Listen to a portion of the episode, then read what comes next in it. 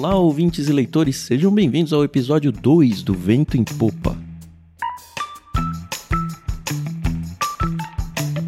Eu sou o Thiago André Monteiro, arroba Vulgutan, e hoje nós vamos conversar sobre o capítulo 2 do livro O Conhecimento de Deus, de J.I. Packer, capítulo intitulado O Povo que Conhece Seu Deus. O Vento em Popa é um podcast semanal, com episódios toda sexta-feira, sempre às 15 horas. Lembrando que o episódio de hoje, assim como todos que a gente vai lançar agora em fevereiro de 2024, vão ser republicados no Ictus Podcast. Mas a partir dos episódios de março, a gente vai seguir conversando sobre o livro só com os apoiadores do Ictus seja via Catarse, seja via Pix. Eles vão ter um feed exclusivo para continuar ouvindo os episódios e os episódios então não vão aparecer mais dentro do Ictus Podcast. Se você não quer correr o risco de ficar sem a continuação do livro, então é só se tornar um apoiador do Ictus. A gente precisa demais de cada um de vocês para manter o Ictus vivo, tá? E o podcast Leitura Bíblica também. Então, considere essa ideia com carinho. Para se tornar um apoiador é só acessar catarse.me barra ictus, lembrando que ictus se escreve com dois Hs aí, e C-H-T-H-U-S. Obviamente a gente deixa o link na descrição do programa para facilitar a vida para vocês. Ou vocês podem fazer também suas doações via Pix. Dá uma pesquisada também, porque agora tem um tal de Pix recorrente e você pode deixar isso tudo já programado na sua conta bancária para você não ter nenhum risco de esquecer e ficar sem o seu vento em popa, tá bom? A nossa chave Pix é 17558 300 0001 93. E claro, a gente vai deixar também essa chave Pix na descrição do programa. Terminados os recados iniciais, vamos então ao capítulo 2: O povo que conhece seu Deus.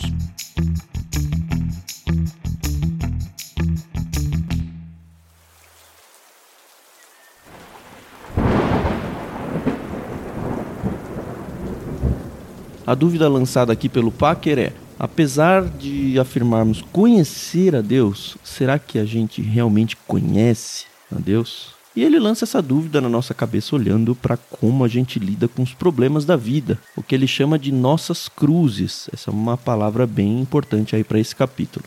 Isso tudo no sentido de que a preocupação que a gente demonstra não só para os outros, mas até para nós mesmos, com as dificuldades e sofrimentos que a vida nos apresenta, acaba revelando que ainda a gente não conhece a Deus direito. Ele diz que essa tendência para fazer o papel de mártir não tem lugar na mente de quem conhece a Deus de fato. Eles nunca se preocupam com o que poderia ter sido, nunca pensam nas coisas que perderam, apenas nos ganhos. Depois ele nos lembra do testemunho do próprio Paulo lá em Filipenses 3, mas o que para mim era lucro passei a considerar como perda por causa de Cristo. Mais do que isso, considero tudo como perda comparado com a suprema grandeza do conhecimento de Cristo Jesus, meu Senhor, por quem perdi todas as coisas. Eu as considero como esterco para poder ganhar a Cristo e ser encontrado nele. Quero conhecer Cristo. Ou seja, continuou Packer, né, quando Paulo diz que considera esterco tudo que perdeu, não só afirma que não dá nenhum valor a essas coisas, mas tampouco permanecem constantemente em seus pensamentos. Que pessoa normal passa o seu tempo sonhando nostalgicamente com esterco? Entretanto, é o que na realidade muitos de nós fazemos, e isso mostra como temos pouco conhecimento de Deus. Doeu muito aí? Que aqui doeu um pouquinho sim.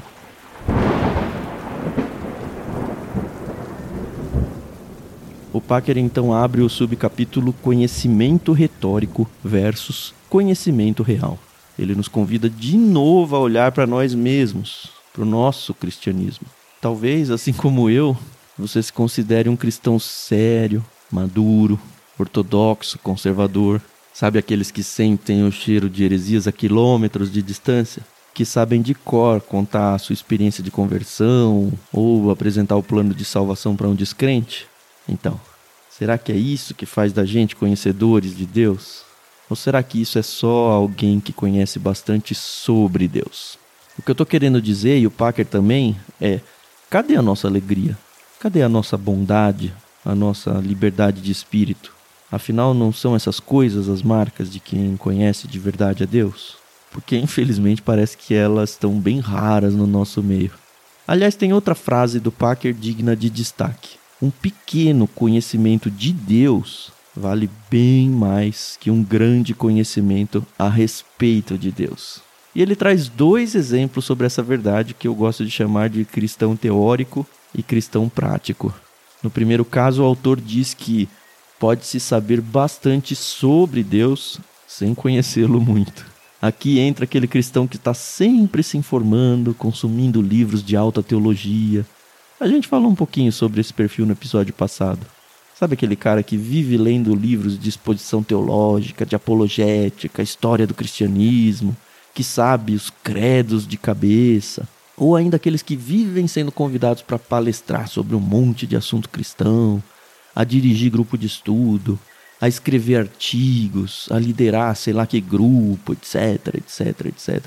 Então, para usar de novo as palavras do Packer, o interesse em teologia e a capacidade de pensar com clareza e falar bem sobre temas cristãos não são o mesmo que conhecer a Deus. Mas cuidado, que ainda tem o segundo grupo de iludidos. O que o autor diz desse grupo é que pode-se saber bastante sobre piedade sem ter muito conhecimento de Deus. Basicamente é assim. Do mesmo jeito que tem um montão de gente analítica que ama se debruçar em livros de teoria, também tem outro tantão de gente que ama consumir conteúdos de prática cristã.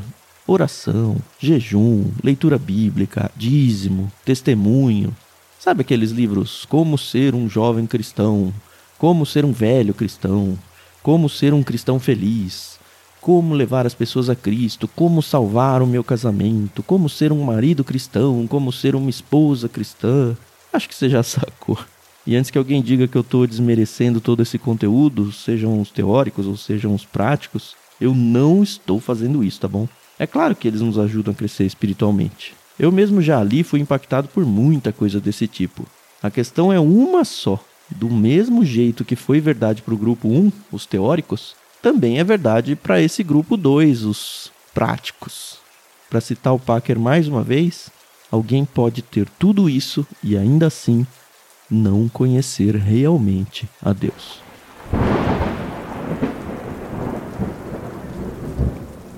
Entramos então no próximo subcapítulo, evidência do conhecimento de Deus. Aliás, ainda bem, né? Senão eu ia sair desse capítulo meio angustiado, até frustrado, porque até agora eu só fui convencido de que eu provavelmente não conhecia Deus de verdade. Mas na verdade o Packer já tinha deixado algumas migalhas da resposta lá no começo do capítulo. Só a gente que não tinha percebido ainda. Ele diz: Quando um homem conhece a Deus, as perdas e as cruzes deixam de ter importância. O que ele ganhou simplesmente afasta-lhe da mente essas coisas. Mas essas evidências não param aqui, não. O Packer saca do bolso os exemplos da vida do profeta Daniel para criar mais uma listinha aí. Esse autor parece que gosta bastante de lista, né? Dessa vez é uma lista de evidências do conhecimento de Deus. E vamos a ela. Número 1. Um, os que conhecem a Deus têm grande força por meio dele. Eu pessoalmente fiquei meio perdido nesse primeiro item, tá? Mas ele explica essa tal força, citando Daniel 11, verso 32. O povo que conhece ao seu Deus se tornará forte e ativo. E eu pensei, ok, ainda não saquei não. Mas é fácil. Ele diz um pouquinho mais abaixo: aquele que conhece a Deus toma a atitude de reagir à tendência anti-Deus que vê operando ao seu redor. Sabe aquela pessoa que não consegue descansar enquanto o seu Deus é desafiado ou desprezado? Que sente que precisa fazer alguma coisa? Que a desonra imposta ao nome de Deus o impele à ação? É basicamente isso. E aqui cabe um adendo meu. Eu sou assim. Muita gente se incomoda com essa minha característica, eu sei disso. E o mais impressionante é que eu me incomodo com essa minha característica. Eu sempre fico me perguntando quando eu passo situações assim de irritação porque alguém ofendeu Deus ou algum princípio divino. Sempre fico me perguntando se eu não estou defendendo a Deus e depois eu continuo me perguntando, mas quem sou eu para defender o próprio Deus? Será que ele precisa de mim para isso? Será que isso de fato glorifica o nome dele ou atrapalha a coisa toda? E aquela história de fique em paz, não busca vingança não, porque a vingança é minha minha no caso do próprio Deus, né? Tudo isso para dizer que enquanto eu lia Só o que eu conseguia pensar é, ok, eu entendi o que o Packer quis dizer aqui, eu entendi o exemplo que o profeta Daniel deixou pra gente com as suas ações, mas eu ainda não sei se eu concordo com isso não. E olha só que bom, o Packer explicou melhor tudo isso e talvez não seja exatamente o que me incomoda. Ele começa olhando para o exemplo de Daniel, como ele já vem fazendo desde o início desse subcapítulo. Eram homens, o Daniel e os seus amigos, né, que conheciam a Deus e, em consequência, sentiam-se compelidos de tempos em tempos a posicionar-se ativamente contra as convenções e os preceitos da irreligião e da falsa religião. Daniel, em particular, mostra-se incapaz de revelar esse tipo de situação, sente-se obrigado a desafiá-la abertamente. Quando Dario proibiu, sob pena de morte, que fossem feitas orações durante um mês, Daniel não só continuou orando três vezes ao dia, voltado para Jerusalém, como também o fazia diante de uma janela aberta, de modo que qualquer pessoa pudesse ver o que estava fazendo. E é aí que o Packer corrige o meu mal entendimento da coisa. Ele diz: tais gestos não devem ser mal interpretados. Parece até que ele sabia que era eu que ia ler isso. Continuando. Não é que Daniel fosse uma pessoa desagradável ou intratável que tivesse prazer na rebelião e só se sentisse feliz se provocasse assintosamente o governo. Significa apenas que quem conhece seu Deus é sensível às situações em que a verdade e a honra de Deus são direta ou tacitamente prejudicadas. Assim, em vez de, por negligência, deixar que tudo continue como está, força a atenção dos homens para o assunto e procura levá-los a mudar de atitude, mesmo que possa sofrer algum risco pessoal. Resolveu aí para você? Eu reconheço que ainda preciso pensar melhor para ver se resolveu para mim, tá? Mas pelo menos agora é um talvez. O legal é que o Packer não defende o uso da força só em atitudes políticas, mas também, e na minha interpretação até principalmente, nas orações. Ele diz: Os homens que conhecem seu Deus são, antes de tudo, homens de oração. E o primeiro ponto em que seu zelo e sua força para a glória de Deus são expressos é nas orações. O fruto invariável do verdadeiro conhecimento de Deus é a força para orar pela causa divina. O bom disso tudo é que, mesmo que a gente não tenha nenhum poder para agir publicamente, porque, enfim, não é todo mundo que tem um espaço para isso, a gente sempre tem poder para orar.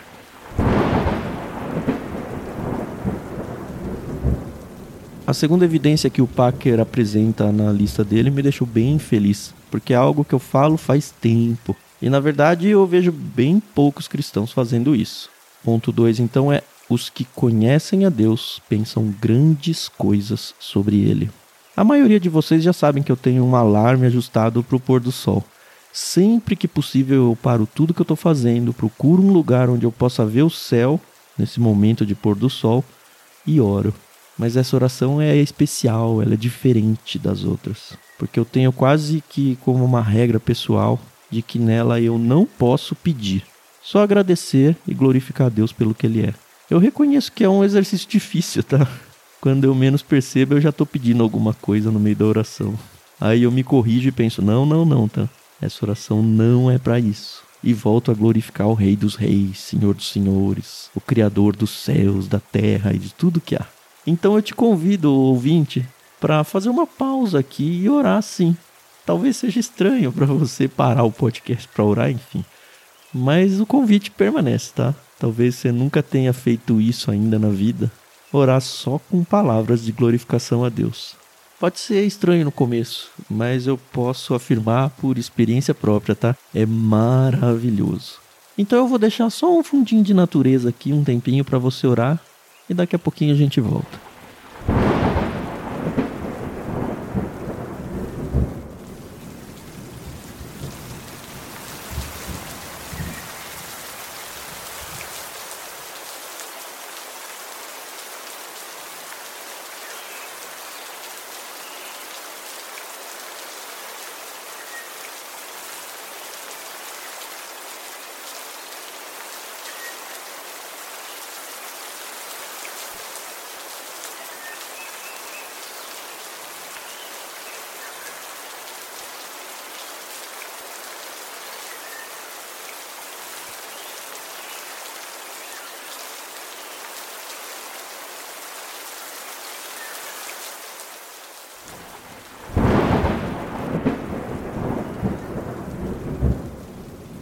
Pensando nisso, o Packer fez uma seleção de versos do livro de Daniel que eu queria compartilhar com vocês para complementar essa oração que você acabou de fazer. Se você não conseguiu fazer essa oração, acho que é uma boa oportunidade para você orar essas palavras do próprio Daniel. Louvado seja o nome de Deus para todo sempre. A sabedoria e o poder a ele pertencem. Ele muda as épocas e as estações, destrona reis e os estabelece. Dá sabedoria aos sábios, conhece o que jaz nas trevas e a luz habita com ele. Ó Senhor, grande e temível, que mantens a tua aliança de amor com todos aqueles que te amam e obedecem aos teus mandamentos. Senhor, tu és justo, o Senhor nosso Deus é misericordioso e perdoador. O Senhor, o nosso Deus, é justo em tudo o que faz.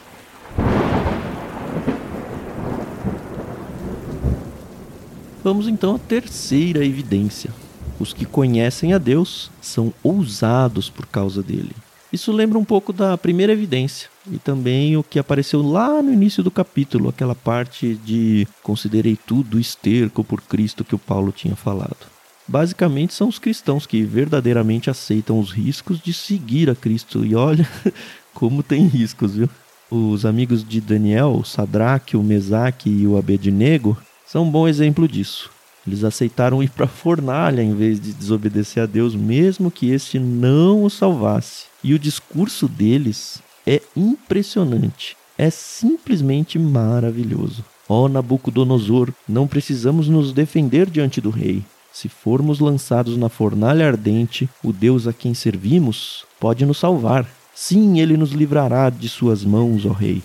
Mas ainda que ele não nos livre, queremos deixar claro, ó rei, que jamais serviremos seus deuses ou adoraremos a estátua de ouro que o rei levantou. Uau! O testemunho dos apóstolos e depois o de Paulo lá em Atos também não ficam para trás, não. É preciso obedecer antes a Deus do que aos homens. Isso está lá em Atos 5, 29. E as palavras de Paulo em Atos 20 e 24 dizem: Todavia, não me importo nem considero a minha vida de valor algum para mim mesmo, se tão somente puder terminar a corrida. Olha, talvez eu até tenha coragem de falar algo assim, mas será que se a situação apertar mesmo, eu vou ter coragem de agir assim?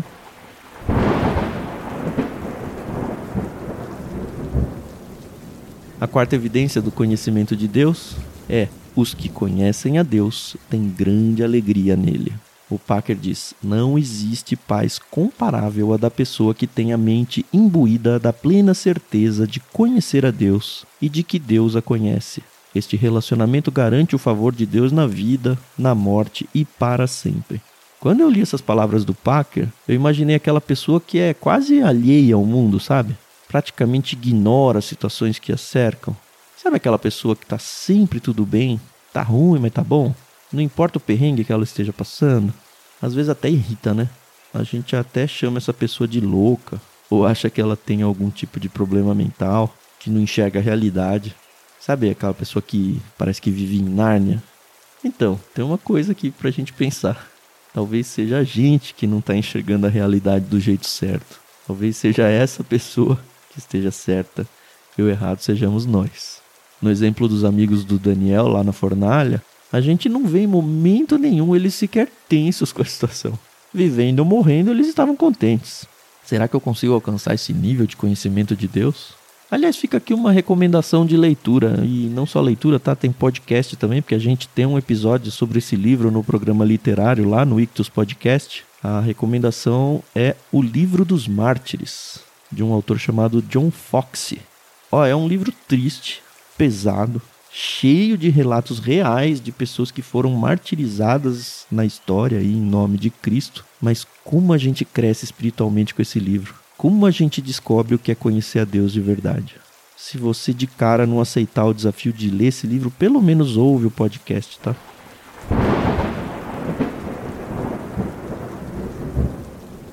E com isso Packer chega ao último subcapítulo, Primeiros Passos, onde ele resume o capítulo 2. Desejamos tal conhecimento de Deus? Então vejamos duas condições. 1. Um, precisamos reconhecer como é pequeno nosso conhecimento sobre Deus. aprender a nos medir, não pelo nosso conhecimento de Deus, nem pelos dons e pelas responsabilidades que tenhamos na igreja, mas pelo modo como oramos e por aquilo que vai em nosso coração. E ponto 2, precisamos buscar o Salvador. Quando ele estava na terra, convidava os homens a acompanhá-lo. Desse modo, vinham a conhecê-lo e, conhecendo-o, conheciam o Pai. Embora o Senhor Jesus Cristo agora não esteja presente em corpo, espiritualmente isso não faz diferença. Ainda podemos encontrar e conhecer a Deus buscando e achando a sua companhia. Os que buscarem o Senhor Jesus até encontrá-lo, pois a promessa é que se o buscarmos de todo o coração, com certeza o encontraremos, poderão levantar-se diante do mundo para testificar que conhecem a Deus.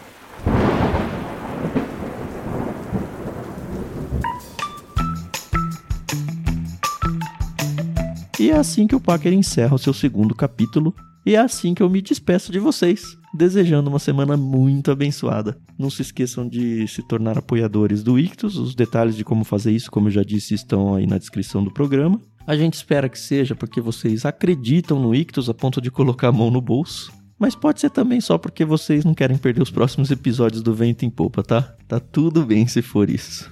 E finalmente lembrem-se da gente nas suas orações. Até semana que vem.